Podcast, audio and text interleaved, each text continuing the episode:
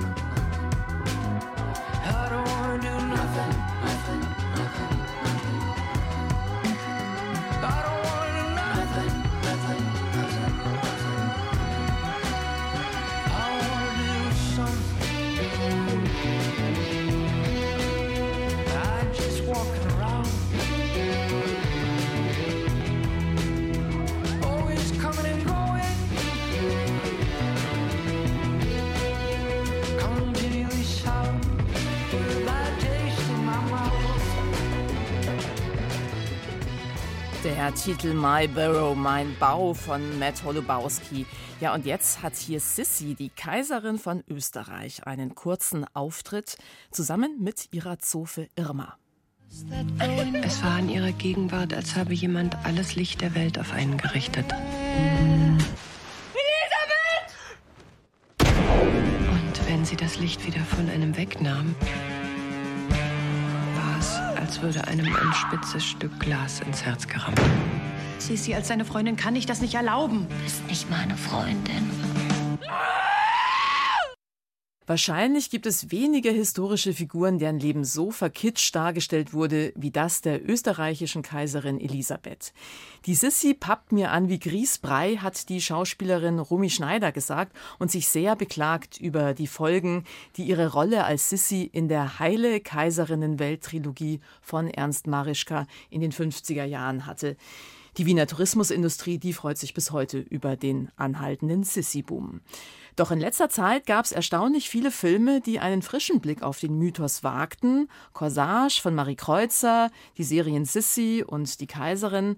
Aber möchte ich jetzt mal behaupten, keiner zerlegt diesen Mythos so gründlich wie der Film Sissy und ich, der am Donnerstag in den Kinos anläuft. Und die Regisseurin Frauke Finsterwalder, die sitzt jetzt hier bei mir im Studio. Ich grüße Sie. Hallo. Frau Finsterwalder, das geht ja schon mal damit los, dass in Ihrem Film nicht Sissy die Hauptfigur ist, sondern ihre Hofdame Irma, gespielt von Sandra Hüller. Irma kommt als eine Adelige mittleren Alters an den kaiserlichen Hof. Wo ist sie denn da hineingeraten? Wir haben am Anfang des Films eine Szene, die auch in der Hofburg spielt, wo alles sehr steif ist und Irma denkt, dass es jetzt so weitergeht, wenn sie wirklich diesen Job bekommt bei der Kaiserin und sie reist nach Corfu, trifft dort auf eine Sissi. Es fängt damit an, dass Sissi offene Haare trägt. Also das wäre in der Zeit undenkbar gewesen. Und Sissi lebt dort eigentlich umgeben von verschiedenen Adligen in so einer Art freien Kommune, in der es eigentlich hauptsächlich darum geht, sich nicht zu langweilen und unter der Sonne Griechenlands sehr viel zu unternehmen Ich habe mich konzentriert auf den eben letzten Teil, kurz vor ihrem Tod ihres Lebens, weil aus diesem Teil sehr wenig über sie bekannt ist. Also es gibt kaum Fotos, es gibt wenig Beschreibungen, weil sie immer auf Reisen war. Und Irma ist zunächst davon relativ überrascht und merkt dann aber, dass das eigentlich eine ganz gute Welt ist, in die sie da hineingeraten ist und findet auch Gefallen an ihrer Chefin, die aber eigentlich mit ihr so ein bisschen anfängt, so Spielchen zu spielen, also sie mal sehr nah an sich heranlässt und sie dann auch wieder hemmungslos wegstößt und somit gerät Irma in den Bann dieser faszinierenden, grausamen und lustigen Kaiserin. Ich hätte auch dieses Setting jetzt irgendwie nicht besser beschreiben können. Das wirkt tatsächlich so ein bisschen wie eine Hippie-Kommune. Sissy und ihre kleine Entourage, da darf auch gekifft werden. Ansonsten herrschen ja auch so strenge Diätvorschriften auf Korfu. Es ist ein historischer Stoff, aber ein Biopic ist es tatsächlich überhaupt nicht geworden. Was hat Sie denn an dem Thema Sissy vor allem interessiert? Also eigentlich hat mich an Sissy eben nicht so viel interessiert. Also es war wirklich dieses Verhältnis der Hofdamen zu ihr und was das mit jemandem macht, wenn man plötzlich für den größten Popstar seiner Zeit arbeiten darf. Also es gab ja zu Sissys Zeiten wirklich auch eine Hysterie fast um sie in ganz Europa. Alle Frauen wollten sich anziehen, wie sie wollten wissen, was macht sie für Diäten und so weiter. Wenn plötzlich so jemand sagt, jetzt bist du meine engste Vertraute, das macht natürlich was mit einem.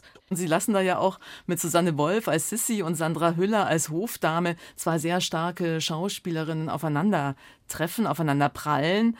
Das Thema Freundschaft hat Sie interessiert, das Thema Machtspiele, die historische Irma, die gab es aber schon.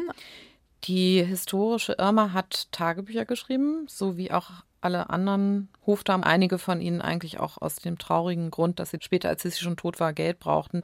Was sich eben durch all diese Bücher hindurchzog, war eben wirklich dieser emotionale Ritt dieser Frauen, die wirklich so in ihre Chefin verliebt waren und eigentlich ohne sie nicht mehr leben konnten. Und das alles, obwohl sie eben wirklich zum Teil sehr schlecht auch behandelt wurden. Und diese Tagebücher waren sozusagen ausschlaggebend dafür, eine Figur zu erfinden, die sozusagen eine Kombination ist aus diesen vielen Frauen.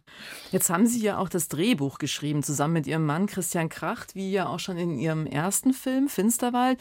Ich finde, es gibt da auch atmosphärisch vor allem so ein paar Parallelen, also diese poetische Wucht, die von den Bildern ausgeht, die opulente Ausstattung, die Landschaftsbilder, das ist alles zauberhaft obwohl doch eine in hohem Maße auch dann, je länger der Film dauert, gestörte Idylle durch Sissys Launenhaftigkeit, durch ihre Essstörungen, der Fitnesswahn, das sind ja auch sehr aktuelle Themen eingeflossen. Das kann auch nicht anders sein, weil ich kann natürlich jetzt nicht die Sissy-Trilogie wiederholen mit den Thematiken, die damals in den 50er Jahren halt wichtig waren, den Menschen eine heile Welt vorzugaukeln. Die Menschen hatten ja gerade den Zweiten Weltkrieg überstanden und es ging gerade so bergauf. Also genauso ich als Filmemacher beschäftige mich natürlich eigentlich auch nur mit Dingen, die mit mir was zu tun haben im Hier und Jetzt und dazu gehören halt diese Themen, die Sie jetzt angesprochen haben, natürlich. Und ich fand es halt interessant, eine Frau zu zeigen, die aufgrund ihrer Position sich erlauben kann, einfach so zu sein. Weil das kann ihr eigentlich egal sein, ob es die stört, ob sie gute oder schlechte Laune hat oder ob sie jetzt reiten will oder todtraurig in ihrem Zimmer sein will.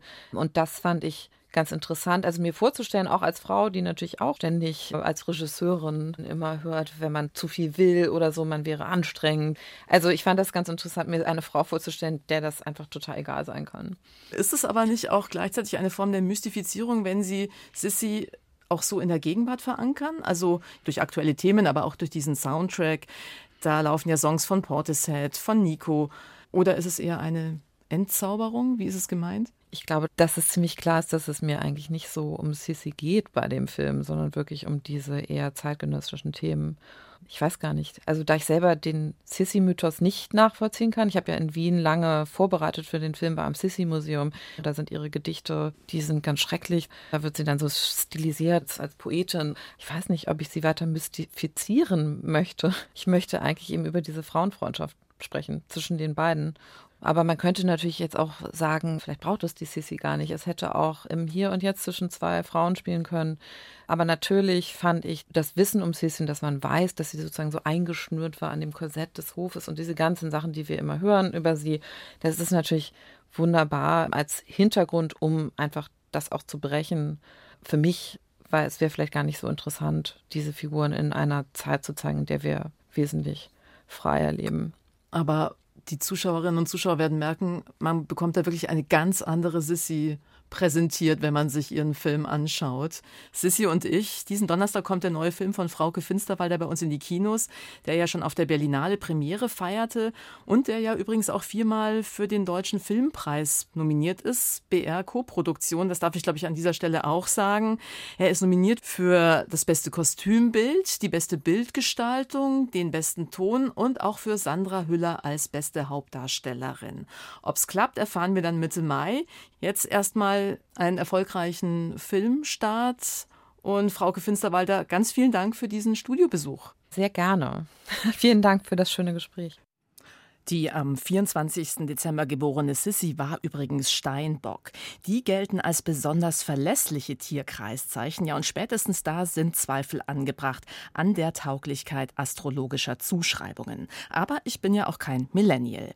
In dieser Generation boomt gerade das Interesse an Astrologie. Es gibt immer mehr Apps, die einem täglich den persönlichen Stand der Sterne aufs Handy schicken. Horoskope werden heftig geteilt und gedeutet. Auch die feministische Comic-Ikone Liv Strömquist hatte eine intensive Astrologiephase in ihrem Leben. Die hat sie wieder überwunden und ihre Erfahrungen eingespeist in die witzige Graphic Novel Astrologie. Christine Hartauer.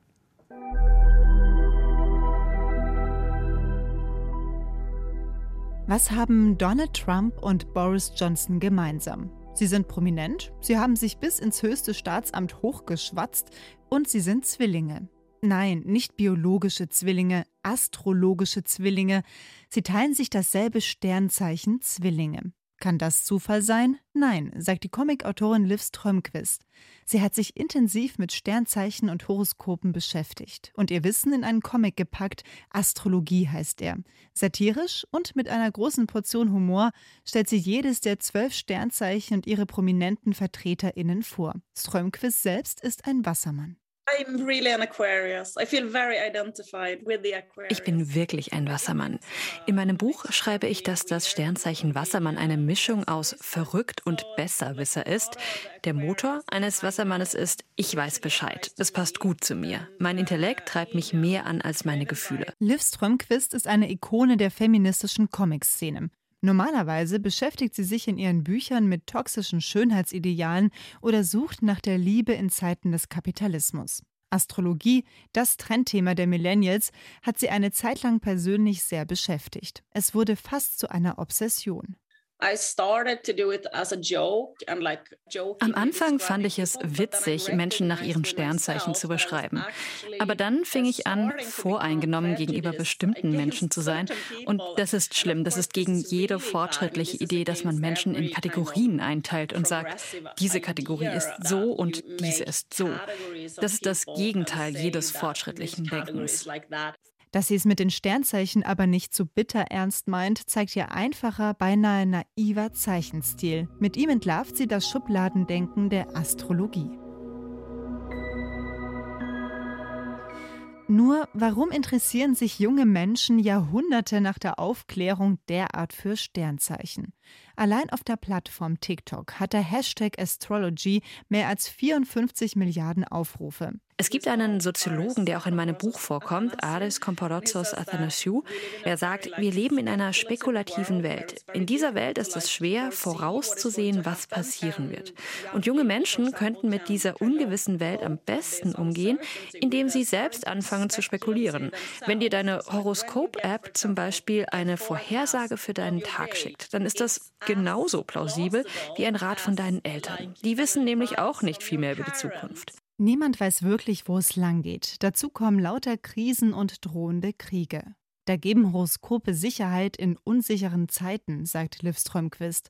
Dass sie dabei sehr naiv sind, hat der Frankfurter Philosoph Adorno Mitte der 50er Jahre analysiert. Ihm widmet Liv Strömquist ein eigenes Kapitel. Adorno als Comicfigur, die dem Massenphänomen Astrologie nachspürt. Als er die ganzen Ratschläge darin gelesen hat, ist ihm klar geworden, dass das wenig gemeinsam hat mit Menschen, die an Geister glauben oder mit Geistern sprechen. Horoskope haben auch nichts Okkultes an sich, weil die Ratschläge darin auf eine fast schon parodistische Weise normal sind. Und das ist das Paradoxe, denn sie beruhen ja auf einer irrationalen, verrückten Basis. Aber der Inhalt an sich ist fast schon übertrieben vernünftig. Das finde ich sehr interessant. Übertrieben vernünftig, das ist Trömquists neuer Comic nicht. Aber intensiv recherchiert und ihr großes Talent zeigt sich, wenn sie den Bogen von Sternzeichen zu Popkultur und Kapitalismus schlägt. Liv Strömquist selbst hat übrigens mittlerweile alle Horoskop-Apps von ihrem Handy gelöscht. Ob alle ihre LeserInnen zu diesem Schritt bereit sind, steht in den Sternen. Erst vor wenigen Tagen erschienen die neue Graphic Novel Astrologie von Liv Strömquist. Sie hören die Bayern 2 Kulturwelt. Es ist 8 Uhr 46. Wer zum Himmel schaut und unser Wetter beobachtet, der erkennt auch ohne viel Sterndeuten die großen Herausforderungen unserer Zeit. Klimawandel und Umweltschutz. Nicht nur immer mehr Bücher, Filme und Serien widmen sich deshalb diesen Themen, auch die Gaming-Branche nützt den Ökokollaps längst nicht mehr nur für apokalyptische Hintergründe. Die sich anbahnenden Katastrophen rücken immer mehr ins Zentrum, wie beim neuen Spiel Terranil, das ein relativ neuer Player der Gaming-Szene anbietet, Netflix. Was da in Kombination auf uns zukommt, Tobias Nowak. Eine wüste, leere Landschaft, grau vertrockneter, aufgesprungener Boden, ein paar Tannengerippe. Offenbar haben die Menschen hier eine gründlich zerstörte Umwelt hinterlassen. Aber wenn ich, ganz simpel per Mausklick, eine Windturbine zur Stromgewinnung aufstelle und dazu noch ein paar Entgiftungsanlagen, verfärbt sich der Boden gleich zu einem saftigen Braun. Jetzt noch eine Bewässerungsanlage und schon sprießt rund um diese herum frisches Grün. Im Indie-Spiel Terra Nil geht es darum, die zugrunde gerichtete Umwelt wieder herzurichten. Da habe ich ein bisschen die Sorge, dass das Gefühl von Machbarkeit, was da erzeugt wird, also du, du musst nur diese und jene Maßnahme setzen, dann wird wieder alles gut, dass das nicht unbedingt dazu beiträgt, dass man die tatsächliche Situation realistisch einschätzt. Claudia Paganini, Professorin für Medienethik an der Hochschule für Philosophie in München, erforscht, wie sich Computer- und Videospiele mit Klimawandel und Umweltschutz auseinandersetzen. Viele Games, die diese Menschheitsthemen ins ludische Zentrum stellen, haben dieses Realismusproblem. In Terra Nil wird es besonders deutlich, wenn wir ein paar große Sonnensegel aufspannen, um darunter frischen Regenwald wachsen zu lassen und plötzlich wieder Papageien umherfliegen. Claudia Paganini kritisiert diese technologiefokussierte Herangehensweise. Es ist eben nicht alles reversibel, es gibt Arten, die sind einfach ausgestorben. Das Ziel, unser Ökosystem zu retten, reibt sich in Spielen natürlich an deren primäre Aufgabe, nämlich Spaß zu machen. Denn ein adrenalingeladenes Feuergefecht wird immer spannender sein, als etwa Plastikmüll zu sammeln. Aber Spiele können auch anders helfen, Umweltbewusstsein zu steigern, denn Games sind erwiesenermaßen unübertroffen darin, die Spielenden einzubinden, emotional zu fesseln, Empathie zu wecken. Und Medienethikerin Claudia Paganini ist sogar zuversichtlich, dass auch deutlich konstruktivere, sogar auf konkrete Verhaltensänderungen und Verzicht hinwirkende Spiele denkbar sind. Computerspieleentwickler sind ja sehr kreativ. Wenn man da mehr darauf achten würde, dann würde denen schon auch, denke ich, was einfallen. Das eingangs beschriebene Terra Nil kommt übrigens nicht nur mit einem zeitgeistigen Thema an, sondern auch über eine sehr zeitgeistige Verlagsplattform. Denn dieses Spiel erscheint für Handys und Tablets über den Streaming-Anbieter Netflix. Weitgehend unbemerkt von der breiten Öffentlichkeit hat der Streamingdienst in den letzten anderthalb Jahren nämlich begonnen, eine kleine, aber gut kuratierte Sammlung an Games anzubieten. Teilweise ergänzen diese das Serienangebot, ob es sich um die Dating-Serie und das dazugehörige Spiel Too Hot to Handle dreht oder um Variationen auf ein Thema. So zeigt das rührend erzählte Antikriegsspiel Valiant Hearts den Horror des Ersten Weltkriegs ganz anders als Netflix jüngste Erfolgsproduktion im Westen nichts Neues. Our unsung heroes come together, united by their common humanity. Der schwächelnde Streaming-Service scheint sich durch eine enge Bindung an Games von der Konkurrenz absetzen zu wollen. Das lässt sich ablesen an der schnell wachsenden Liste Games, die bei Netflix zu Fernsehserien werden. Und anders als früher können sich diese Verfilmungen sehen lassen, ohne dass die Gamer sich dabei fremdschämen müssen. Deshalb kommen die Serientreatments erfolgreicher Games wie League of Legends, Cyberpunk oder The Witcher auch sehr gut an, werden manchmal sogar zu Hits.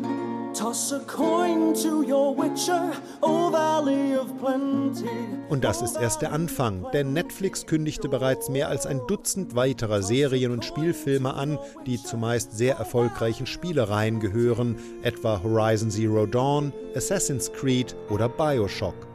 Parallel wird das eigene Angebot an Spielen weiter ausgebaut. Und auch wenn Netflix seine Games-Sparte überraschend zurückhaltend kommuniziert, eigentlich fast gar nicht, finden sich darin eine ganze Reihe von der Kritik hochgelobte Titel. Tobias Nowak über das neue Netflix-Umweltspiel Terranil und viele andere. Und hier nochmal der experimentelle Sound von Matt Holubowski. Er hat's mit dem Rasen auf seinem neuen Album Like Flowers on a Molten Lawn. Hier der Song Gardens vs. Mowers, Gärten gegen Rasenmäher.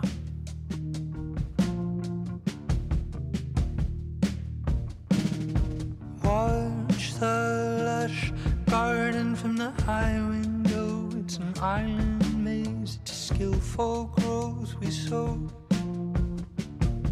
Weave yourself into the colors of garlands and lures. Such a happy place to be in.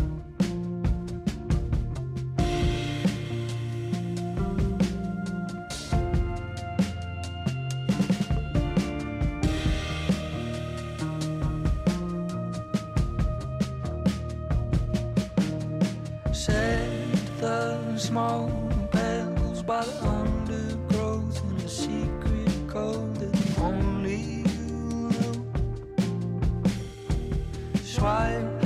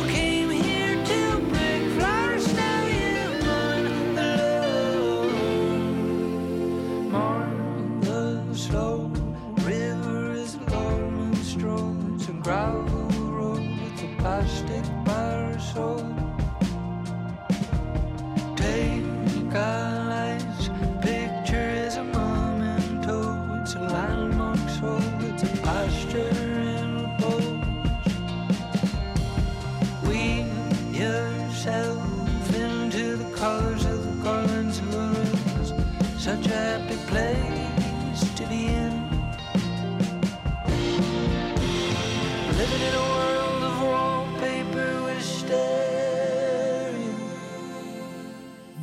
Digitale Filter unsere Wahrnehmung verändern, darum ging es ja gestern bei uns in der Kulturwelt. Das Gespräch dazu mit der Autorin Berit Glanz können Sie im Kulturwelt-Podcast gerne nachhören. Wie aber verändert sich unsere Streitkultur durch all die Internetforen und Chats? Dass in der Anonymität des Netzes ein rauer Ton herrscht, viel Hass verbreitet wird, ist bekannt. Geht's vielleicht auch anders? Die Organisation Streitgut erforscht auf YouTube und Instagram nicht nur, wie wir streiten und welche Chancen und Gefahren daran liegen. Ihr erklärtes Ziel ist auch mehr Streitkultur. Flora Rönneberg. Daniel Privitera und seine Organisation Streitgut haben sich gemeinsam mit Wissenschaftlern in Harvard, Stanford und Oxford diesem umstrittenen Thema gewidmet. Eine Diskussionskultur ist sowas wie das Betriebssystem von einer Demokratie. Wenn wir eine gute, produktive Diskussionskultur haben, dann werden wir auch in allen anderen möglichen Politikbereichen, ob Klima, Außen, Wirtschaftspolitik oder oder oder, zu guten Lösungen kommen. Die Spaltung in unserer Gesellschaft scheint sich im Wirbel der Krisen der letzten Jahre immer mehr zu vertiefen. Mein Gefühl ist, dass die Frequenz dieser Krisen oder wahrgenommenen Krisen vielleicht eher zunehmen wird in nächster Zeit. Umso wichtiger ist es, dass wir es schaffen als Gesellschaft, das Miteinander sprechen über diese Themen noch besser hinzubekommen. Previtera hat damals, als Brexit und Pegida für Aufruhr sorgten, zunächst in Diskussionsrunden am Tisch das Streiten zum Thema gemacht. Heute kämpft er online für richtiges Streiten. Bei diesem Thema Diskussionskultur ist das Thema Fake News und was ist eigentlich wahr und was ist unwahr auch total wichtig. Meinungen prallen aufeinander, Fakten verpuffen im Wind, werden geleugnet oder erfunden. Auch wenn die Streitforschung laut Privetera zeigt, dass Fakten in Debatten oft zu noch mehr Verhärtung führen.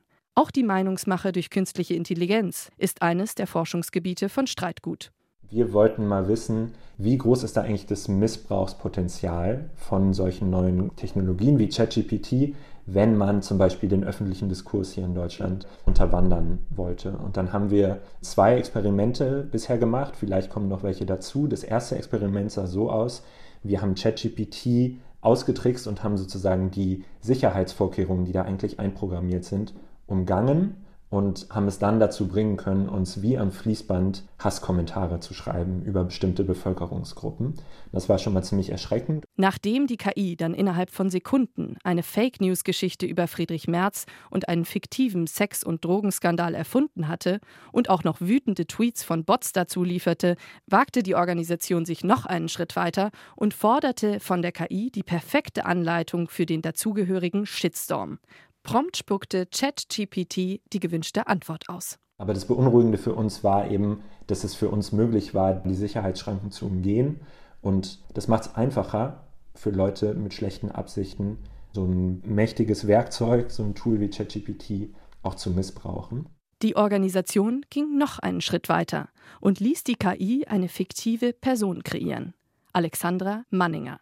Etwas rundlich, braunes Haar, mittleren Alters und mit Brille.